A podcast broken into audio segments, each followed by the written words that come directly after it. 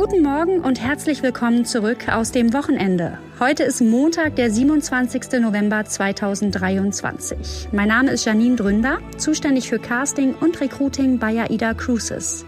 Und damit der Start in die neue Woche vielleicht etwas leichter fällt, gibt es jetzt Episode 20. Bäcker am Morgen. Alles, was die Stadt bewegt. Der tägliche Podcast vom Hamburger Abendblatt. Wir starten zusammen in die neue Woche. Wir, das sind zum einen Sie, liebe Hörer, schön, dass Sie dabei sind, und außerdem mein Producer Sebastian Günther. Und an der Stelle die Frage, Producer, der Jobtitel ist genau richtig für dich oder hast du Einwände? Meine Jugendspieler, ich trainiere ja eine Jugendfußballmannschaft, werden auch merken, was sie davon haben, dass sie ihn manchmal so ein bisschen witzig verwenden. Ich sage nur Linienläufe. Was sagen die denn dann? Der Producer erklärt eine Übung. Und dann müssen Sie Liegestütz machen. Nee, Linienläufe werden kommen, die hassen Sie noch mehr. Schönen guten Morgen, liebe Hörer. Viele Grüße von mir auf jeden Fall an deine Mannschaft. Ich liebe sie jetzt schon. Ich bin Ihr Moderator Marcel Becker. Diese Themen haben wir heute für Sie vorbereitet. Es gibt Ärger auf der Insel, auf der sich in der Regel mehr Hamburger als Einwohner aufhalten. Die Rede ist natürlich von Sylt. Das gerade höchste Windrad wird in Brandenburg gebaut und das soll 365 Meter hoch werden. Und das ist schon enorm. Und da nochmal knapp 100, 100 Meter drauf, dann hätten wir ungefähr das, was den Bewohnern von Sylt bevorstehen könnte. Und dazu haben wir dann auch noch eine Betroffene im Interview, die eine Wohnung auf Sylt vermietet. Am Samstagabend ein Marktanteil von 45 Prozent. Was war denn nun an dieser letzten Wetten das Show von Thomas Gottschalk so gut, dass praktisch jeder zweite deutsche TV-Zuschauer eingeschaltet hatte? Wir werden das gleich mal mit einem TV-Guru hier aus Hamburg etwas genauer betrachten, auch im Hinblick auf die für einige vielleicht überraschende Begründung von Gottschalk, warum er denn nun aufhört. Er kann nicht mehr so reden auf der Bühne, wie ihm der Schnabel gewachsen ist und wofür wir ihn über Jahrzehnte gefeiert haben. Außerdem, es ist schon fast ein Wunder. Mehrmals abgesagt, aber heute Abend scheint es nun zu klappen. Sting, live in Hamburg. Und wenn wir schon mal beim Thema Konzerte sind, dann müssen wir heute Morgen auch über ein Konzert reden, welches aber erst in 2026 stattfindet. Zweieinhalb Jahre vor Verkaufsbeginn für Helene Fischer, das dürfte so ziemlich der Rekord sein. Also mir ist jetzt kein Konzert in meinem Gedächtnis zumindest bekannt, was so früh in den Vorverkauf ging. Das ist schon beachtlich, ja. Das alles jetzt hier bei Bäcker am Morgen. Mallorca gilt als das 17. Bundesland und Sylt ist irgendwie, na, so ein Vorort von Hamburg. Aber jetzt zieht etwas Ärger am Horizont auf. Zwischen Westerland und dem Ellenbogen braut sich was zusammen. Die dänische Regierung plant in Sichtweite für die Sylter an der dänischen Küste gigantische Windräder. Unser Reporter Dominik Berner hat das Thema für Abendblatt.de recherchiert. Dominik, Windräder so hoch, Achtung festhalten, wie das Empire State Building, über 400 Meter. Wo genau sollen diese Windräder denn hingestellt werden? Also die könnten unter Umständen äh, an der dänischen Küste direkt hinter der Grenze gebaut werden. Das wäre quasi gegenüber von Sylt. In Sichtweite auf jeden Fall. In Sichtweite. Es sind 20 Kilometer, ähm, die zwischen Sylt und der Küste liegen. Also bei unverbauter Sicht, wie es nun mal auf See der Fall ja. ist, äh, würde man die auf jeden Fall sehen.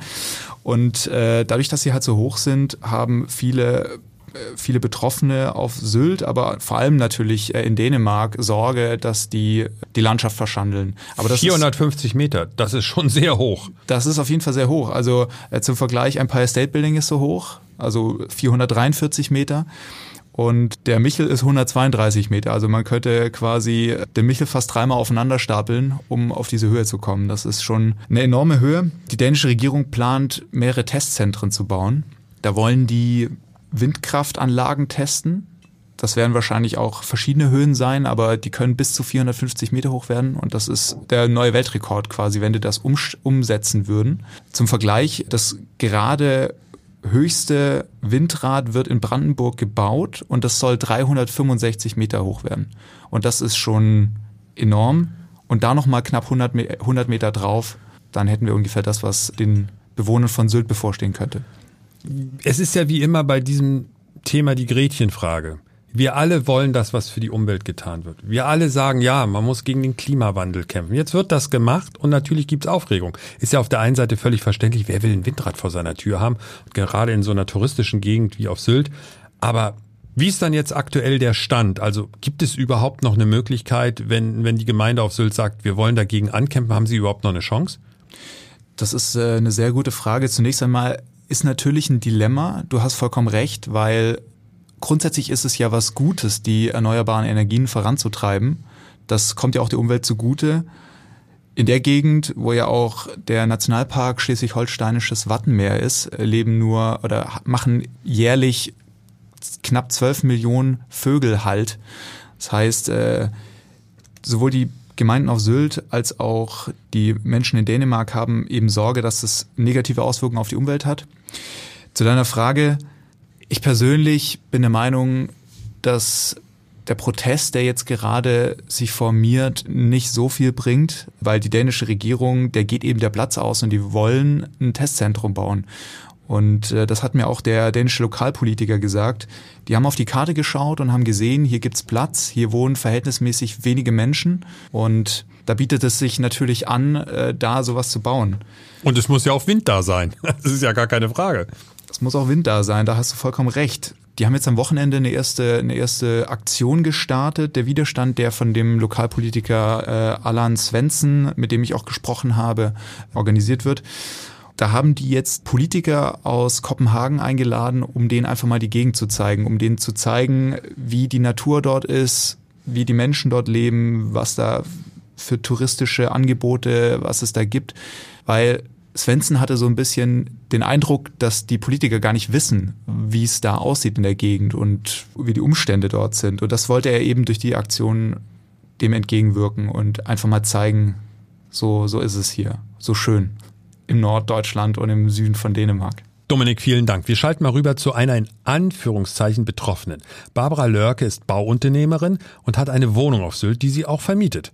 Barbara, was war denn Ihre erste Reaktion, als Sie von diesen Windrädern gehört haben? Ich habe mir vorgestellt, wie hoch das ist, weil wir hier bei uns zu Hause auch direkt Windräder fast vor der Tür haben.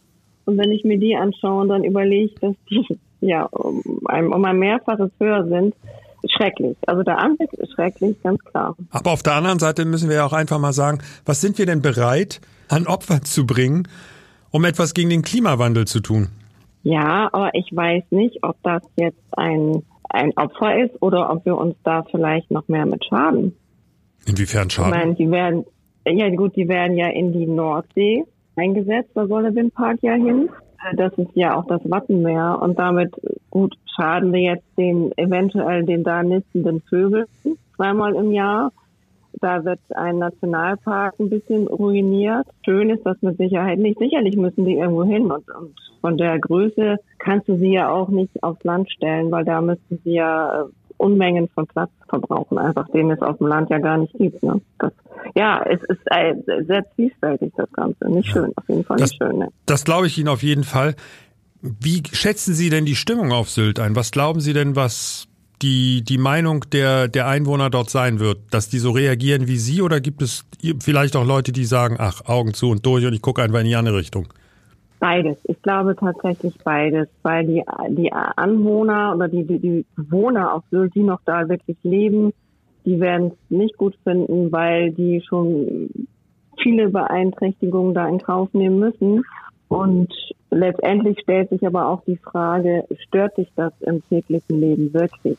wenn du da guckst du jetzt, wenn du da arbeitest, guckst du nicht immer auf das Wasser von List und schaust dir die Windkrafträder an. Ich glaube tatsächlich, dass die Leute nicht so wahnsinnig stören ist. Das ist von der Sache her einfach die Höhe, der Schreck, dass sowas da gebaut wird. Aber ich glaube, dass sie das nicht so äh, wirklich stören wird in dem Sinne, dass sie Angst um, um ihre Geschäfte da haben müssen.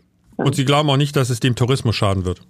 Ehrlich gesagt nicht, weil wir haben ja selber eine Wohnung auf Sylt und die wird vermietet und ich glaube nicht, dass das beeinträchtigt wird dadurch. Also ich kann es mir nicht vorstellen. Danke Barbara Lörke mit ihrer Einschätzung zu den möglichen Auswirkungen der geplanten XXL-Windräder vor der dänischen Küste und damit in Sichtweite für alle Urlauber und Einwohner von Sylt. Lag es nun schlicht an dem Label Achtung, jetzt aber wirklich zum letzten Mal eine Wetten-Das-Show mit Thomas Gottschalk oder ist die Show in Wirklichkeit doch genau das, was unser Land aktuell braucht? Reichen wir die Frage doch mal an unseren Hamburger TV-Experten weiter. Boris Brandt, jahrzehntelange Erfahrung im Fernsehgeschäft und aktuell Chef von Hamburg 1. Boris, brauchen die Menschen Wetten das oder ist das einfach nur, nur in Anführungszeichen, ein Abschied, zu dem das Interesse schlicht etwas höher war? Ich glaube, die Menschen brauchen nicht vielleicht Wetten das, aber etwas wie Wetten das dringender, dringender denn je. Denn die Zeiten draußen sind ungemütlich, politisch, wirtschaftlich, gesellschaftlich. Und da ist so ein Lagerfeuer, so ein kleiner gemeinsamer Nenner, etwas sehr, sehr, sehr Heilsames. Und ich glaube, die Menschen haben große Sehnsucht nach sowas. Und sie haben auch Sehnsucht nach der guten alten Zeit, die ja auch Wetten das gerade repräsentiert. Und in dieser guten alten Zeit war ja nicht einfach alles besser, aber wir haben irgendwie das Gefühl, Absolut. In dieser guten alten Zeit gab es zum Beispiel am Wochenende Wetten das und das war ein insgesamt gutes, positives Gefühl. Und man muss auch ganz ehrlich sagen, wir haben es damals genossen, auch die peinlichen Momente, auch die Sachen, wo man heute sagt, oh Gott, wie kann man sowas machen? Alles das haben wir genossen und haben es hingenommen als Unterhaltung und der Fokus war nicht darauf, Fehler zu finden bei etwas Großartigem. Reden wir mal über den Schluss, Boris. Seine Begründung, warum er aufgehört hat, ist ja schon Brett. Also sowohl für die, die ihm zustimmen, als auch für die Menschen, die sagen, ist jetzt aber auch wirklich gut, dass er nicht mehr sagen kann, was ihm so durch seinen älteren Kopf geht. Stichwort alter weißer Mann. Boris, hören wir doch einfach noch mal rein. Ich bin natürlich des Öfteren gefragt worden, warum hörst du denn auf? Es gibt im Wesentlichen zwei Gründe. Es ist weder mein körperlicher noch mein geistiger Zustand. Die waren ja beide nie so doll. Aber ich habe zwei Gründe. Der eine wäre, es ist problematisch, wenn man mir irgendwann die Gäste erklären muss, die bei mir auf der Bank sitzen. Noch kenne ich sie alle, aber es ist doch ein Blödsinn, wenn ich sage, wo bleiben Sophia Loren und Rod Stewart und die sagen, die können beide nicht mehr laufen und insofern wäre es sinnlos, wenn man mir Gäste erklären muss, die auf die Bank kommen, aber ich kenne sie nicht mehr. Und der zweite Grund ist natürlich der, dass ich, und das muss ich wirklich sagen, immer im Fernsehen das gesagt habe, was ich zu Hause auch gesagt habe. Inzwischen rede ich zu Hause anders wie im Fernsehen und das ist auch keine dolle Entwicklung. Und bevor hier irgendein verzweifelter Aufnahmeleiter hin und her rennt und sagt, du hast wieder einen Shitstorm hergelabert, dann sage ich, dann sage ich lieber gar nichts mehr. Boris, ist das vorgeschoben, was Thomas Gottschalk da sagt, oder ist das wirklich so ein großes Problem mittlerweile für ihn? Das ist tatsächlich so ein großes Problem und das ist nicht nur sein Problem, sondern das ist, glaube ich, auch ein gesellschaftliches Problem, dass da Regeln aufgestellt werden, die kein normaler Mensch, der reinen Herzens ist, mehr nachvollziehen kann. Und das ist das Wichtigste. Thomas Gottschalk ist absolut kein äh, Sexist oder jemand, der über Grenzen geht oder sowas. Das ist einfach ein netter, großer, alter Junge. Und äh, der macht Samstagabendunterhaltung auf ganz hohem Niveau und da gehört auch mal dazu, dass man irgendwie seinen Gast anfasst oder sonst irgendwas. Und ich glaube, er kommt da ganz ernsthaft nicht mehr mit klar, dass man ständig nur auf irgendwelche Fehler guckt. Das war gestern übrigens auch bei Social Media zu merken. Ähm, es war so, dass Da verspricht er sich einmal mit Schweighöfer und das ganze Netz ist voll. Er hat einen Fehler gemacht. Guck doch erst mal hin, was toll ist. Ich zum Beispiel gucke hin und sehe das Bühnenbild der Hühnerwette und sehe eines der tollsten Bühnenbilder, das es jemals im deutschen Fernsehen gegeben hat. Das taucht Social Media mäßig nicht auf. Und ich glaube, genau das ist sein Problem. Er kann nicht mehr so reden auf der Bühne, wie ihm der Schnabel gewachsen ist und wofür wir ihn über Jahrzehnte gefeiert haben. Aber wenn ich mir das Publikum angucke, Boris, nicht nur die Einschaltquoten, sondern auch die Menschen. Es haben sich ja, habe ich zumindest in, in, äh, bei Social Media gesehen, da gab es gestern im Nachhinein natürlich noch sein Warm-up zu sehen. Und da sprach er davon, dass sich 70.000 Menschen beworben hatten um diese Karten. Das sind, da gehen ja glaube ich 1.000 oder 2.000 Leute in so eine in so eine Halle rein, wenn dann das Fernsehen kommt. Es ist ja Riesenplatz für die Technik etc. Und es sind ja gar nicht so viele Zuschauer immer, wie man denkt. Aber diese Menschen, die da hingegangen sind, die sind, glaube ich, ein extremer Querschnitt unserer Bevölkerung. Und warum sollen die jetzt auf sowas verzichten, auf so ein Ereignis, nur weil da sich irgendwelche Leute bei Social Media mal wieder aufregen über einen weißen alten Mann, gebe ich ja gerne zu. Auf der anderen Seite kann man doch einfach sagen, Leute, wenn euch das nicht gefällt, guckt doch was anderes. Auch gestern war er übrigens mit angezogener Handbremse unterwegs. Das hat mir auch Holm Dressler bestätigt, der ihn lang, jahrelang produziert hat, mit dem ich gesprochen hatte nach der Sendung. Er war mit angezogener Handbremse unterwegs. Er hat probiert, sich zu kontrollieren. Und wenn du dann den Aufnahmeleiter hektisch rumrennen siehst und irgendwie panisch werden, weil er irgendwie einen falschen Satz gesagt hat, äh, irgendwie zu den beiden Frauen zum Beispiel, die die Wette verloren haben, ja, dann müsst ihr jetzt ja auch nicht mehr lernen. Da waren schon wieder irgendwelche Gedanken da der Mann ist ein Freigeist. Der Mann hat uns über Jahrzehnte brillant unterhalten. 600 Stunden großartige Unterhaltung. Und dafür haben wir dankbar und demütig zu sein und, und uns glücklich zu preisen, dass wir viel davon, ähm, je nach Alter, viel oder sehr viel davon gesehen haben. Und das war's. Und ich, ich verstehe das total. Er ist nicht der er ist nicht der, wie Harald Schmidt. Harald Schmidt, dem geht das am, auf Deutsch gesagt, Hintern vorbei. Ähm, Thomas Gottschalk geht das nicht am Hintern vorbei. Thomas Gottschalk hat sein Leben lang jede Kritik gelesen und wenn es nach ihm gegangen wäre, hätte er auch jeden Leserbrief ans ZDF über seine Kleidung, über seine Sätze, die er gesagt hat, selber gerne beantwortet. den trifft das. Und deswegen ist es eine vernünftige Entscheidung, dass er einfach sagt, weißt du was, ich mache das jetzt, ich gehe mit dem großen Knall weg und das war's. Kommen wir noch einmal zu den Inhalten der Sendung beziehungsweise zu den Gästen. Und da pick ich mal eine Sache raus. Ähm, ich bin ja Take That-Fan und du bist da noch mindestens zwei Eskalationsstufen weiter als ich, was deine Bewunderung für die Band angeht. Aber als Take That dann Back for Good mitten aus dem Publikum herausgesungen haben, da dachte ich wirklich, das ist ein ganz, ganz besonderer TV-Moment, den wir so nicht mehr erleben werden und das ist eigentlich schade. 100 Prozent. Ich habe da gesessen mit feuchten Augen, habe das gesehen. Es hat mich wirklich berührt und es ist vor allem auch bitter gewesen zu sehen, wie viele Menschen da laut mitgesungen haben. Und das waren ja alles alte Leute. Und da habe ich im Spiegel geguckt und habe gesagt, die sind ja so alt wie ich.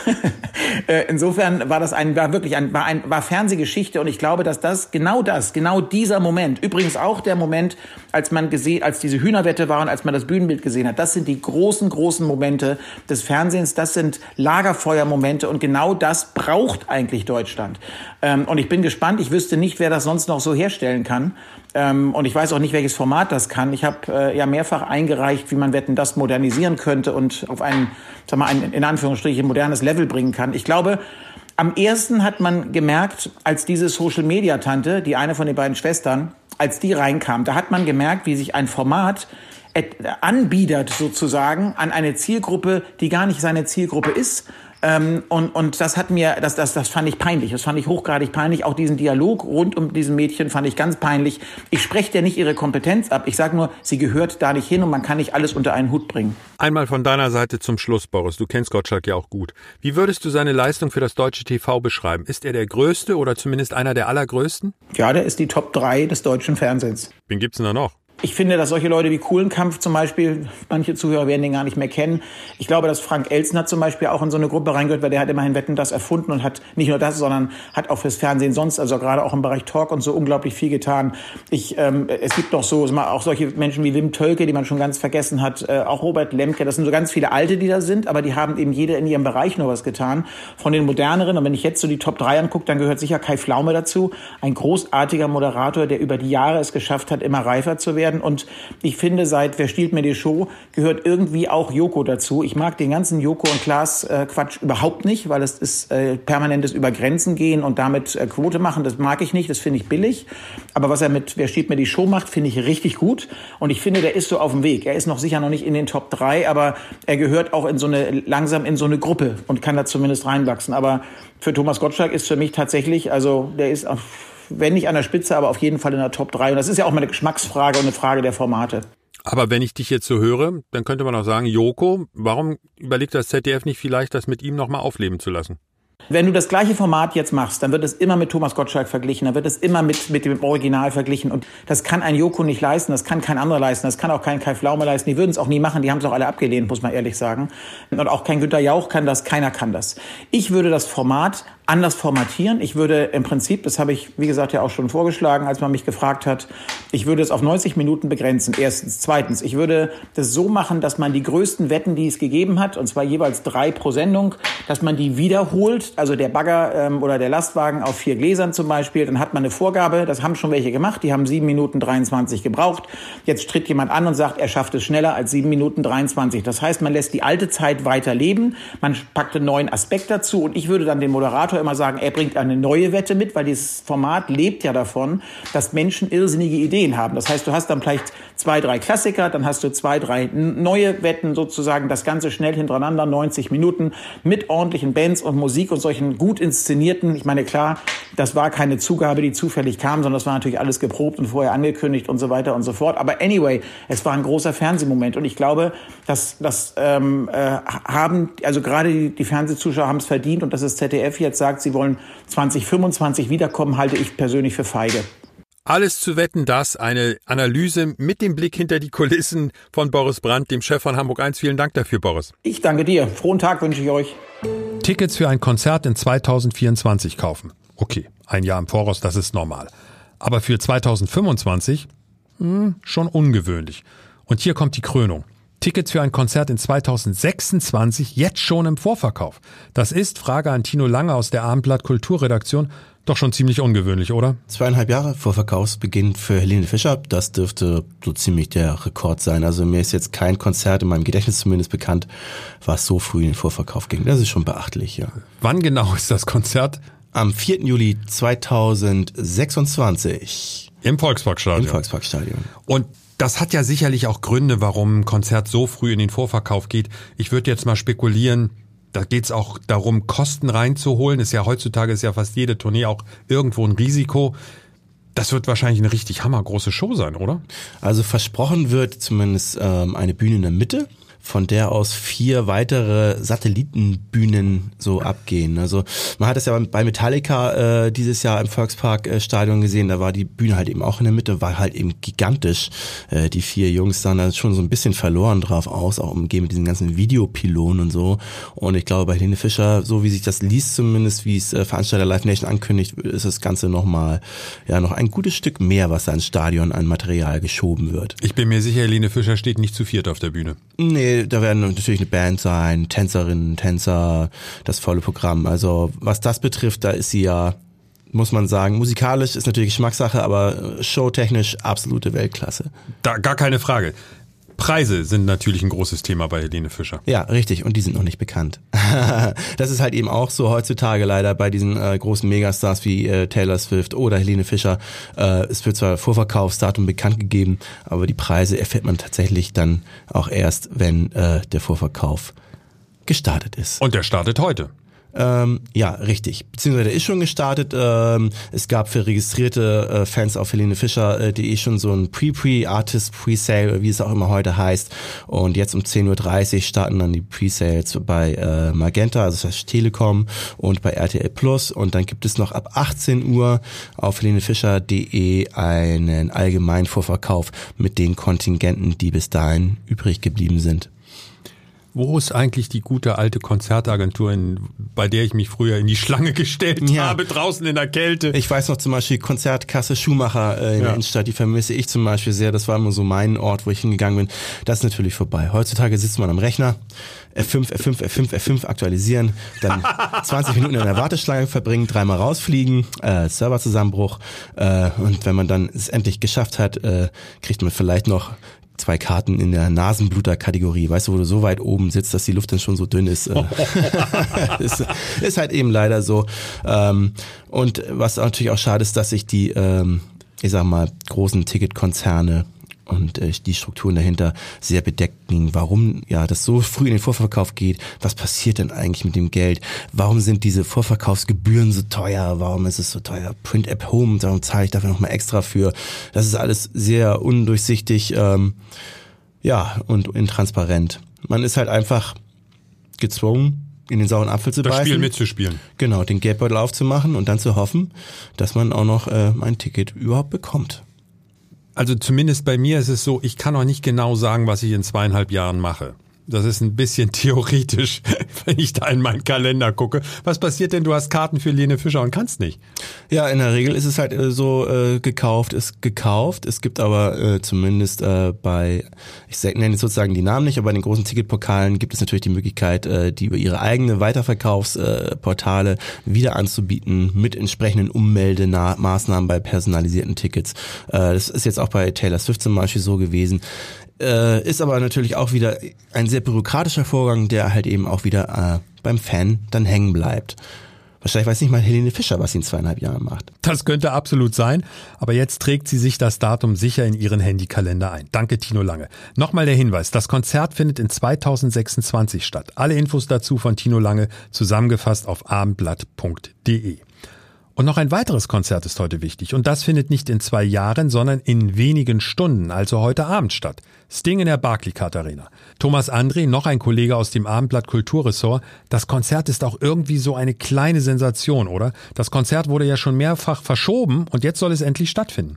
Es ist eine Never-Ending Story und es soll heute stattfinden. Wir haben keine anderen Informationen. Er hat zuletzt in Oberhausen gespielt. Also wir freuen uns drauf und sind guter Hoffnung, dass es klappt. Wie viele Verschiebungen gab's? Es waren drei Stück. Das übliche, einmal natürlich wegen Lockdown, Corona. Dann gab es selbst einmal, ich glaube, in der Entourage oder zu viele Erkrankungen oder Erkrankungen und dann war er das letzte Mal vor exakt einem Jahr, war er selbst erkrankt. Ob das Corona war, weiß ich nicht aber er konnte da nicht auftreten. So, und was erwartet uns da heute? Steht, steht die Tour unter einem bestimmten Motto oder knallt er da einen Greatest Hits nach dem anderen raus? So ist es. Er ist ja trotzdem in Hamburg aufgetreten, 2022, da allerdings im Stadtpark. Und wer da im Stadtpark war, der kennt das Programm schon in etwa. Er spielt zum Glück nicht nur die Solo-Hits, sondern auch die richtig guten alten Sachen von The Police. Bist du jetzt kein so großer Fan von seinen Solo-Sachen? Habe ich das falsch interpretiert? Ich bin vor allen Dingen Fan von seinen Police-Sachen, sagen wir mal so.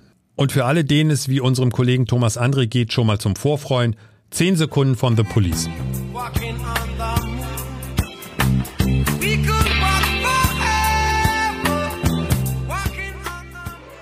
Was war das beste Konzert, was du je besucht hast? Das waren drei verschiedene. Jetzt bin ich gespannt. Mal sehen, ob ich irgendeinen davon kenne. David Bowie in der Kenn Waldbühne ich. in Berlin, Paul McCartney in der Waldbühne in Berlin Kenne ich. Und Barbara Streisand in Berlin in der Waldbühne. Ich habe das Gefühl, das liegt eher an dem Konzertort. Das ist der schönste Konzertort Deutschlands, finde ich. Absolut, gar keine Frage. Aber das sind schon Kaliber, ne? Schlechtestes Konzert? Schlechtestes Konzert ist noch gar nicht so lange her. Das war kurz vor Corona im Frankfurter Waldstadion. Billy Joel, extra Karten für Frankfurt gekauft, hingeflogen. Und das lag nicht an Billy Joel persönlich. Seine Songs sind ja herausragend, aber der Sound war so schlecht. Und wir hatten teure Karten, über 200 Euro. Der Sound war an den Seitenflügeln so schlecht. Wir sind nach der Hälfte gegangen. Das war total frustrierend. Ich liebe Billy Joel, aber das war, das war eine Katastrophe. Sehr schade, muss ich sagen, vor allem weil du so ja ein Fan bist. Was die Kohle? Das war echt ärgerlich. Ich überlege mir gerade, ob ich irgendein Lied von ihm kenne. Piano Man ist nicht Billy Joel, sondern Elton John, oder? Piano Man ist tatsächlich Billy Joel. Ich bin so gut. Ein großer Musikfan. Ein großer Das Musikfan. ist wieder was für deine Mannschaft. Die werden dich aufziehen. Jungs, zieht ihn auf. Linienläufe. Ich sag's nur, Linienläufe. Ja, ja. Und wenn Sie alle Podcasts von uns, vom Hamburger Abendblatt, Bäcker am Morgen, Ich frage für einen Freund, den Wein-Podcast und und und hören wollen, dann können Sie das ganz bequem machen. Und zwar wo? In der Abendblatt Podcast App. Alle Podcasts vom Abendblatt unter einem Dach. Auch wir morgen wieder um 6 Uhr. Bis dahin, liebe Hörer. Bye bye. Podcast von Funke. Weitere Podcasts vom Hamburger Abendblatt finden Sie in unserer Abendblatt Podcast App und auf abendblatt.de slash podcast.